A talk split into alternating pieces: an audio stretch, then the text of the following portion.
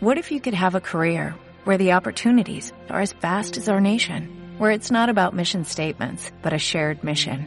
At U.S. Customs and Border Protection, we go beyond to protect more than borders, from ship to shore, air to ground, cities to local communities. CBP agents and officers are keeping people safe.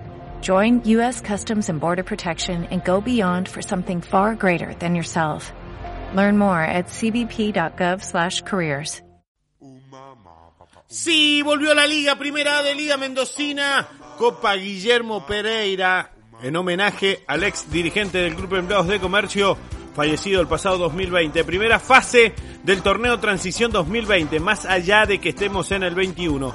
Tres zonas de seis equipos, a una rueda de todos contra todos. Clasifican los tres primeros de cada una y el mejor cuarto a la segunda instancia que conformará dos grupos de cinco clubes. Los dos primeros de los grupos de segunda rueda se meterán en las semifinales y sus respectivos ganadores jugarán la final que dará el dueño de la temporada 2020. La zona A tuvo inicio en la jornada del sábado con el duelo de Godoy Cruz y Gimnasia en el Feliciano Gambarte. Fue victoria del Lobo por 2 a 0 por los goles de Ignacio Morales y Ulises Joaquín Chay. El domingo por la mañana en su predio de Russell Fundación Amigos doblegó por 3 a 1 a Independiente Rivadavia. Pablo de Yarro Diego Núñez y Juan Moyano los goles de la Fundación, Rodrigo Soria el tanto azul. El último choque de la zona fue entre el Deportivo Maipú y Huracán Las Heras. En la tarde del lunes fue victoria del Globo 3 a 1. Los artilleros Nicolás Barrio Nuevo, Mauro Ruggeri y Gianfranco Leiva para los de Calle Olascoaga para el cruzado Francisco Mancinelli.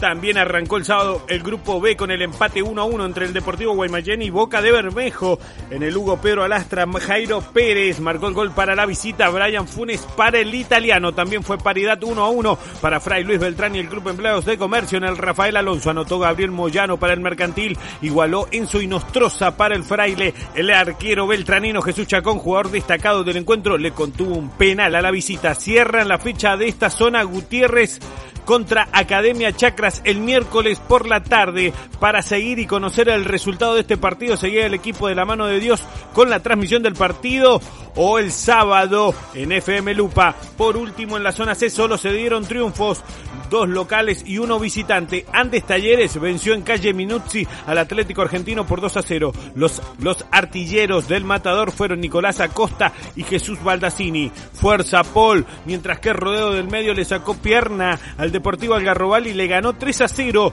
en la noche de Montecaseros. Un doblete de Lucas Barrios y un acierto de Diego Joaquín Chay le permitieron al toponero sumar de a 3. Por último, fue 4 a 1 para el Atlético Palmira contra Luján Sport Club en cancha de este último.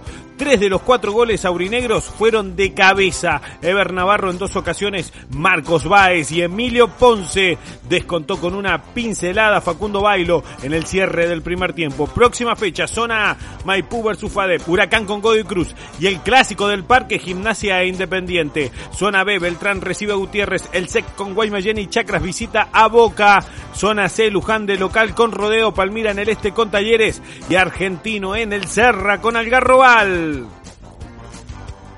Texto y relato Emiliano Lucero Pizarro, música Los Alfajores de la Pampa Seca.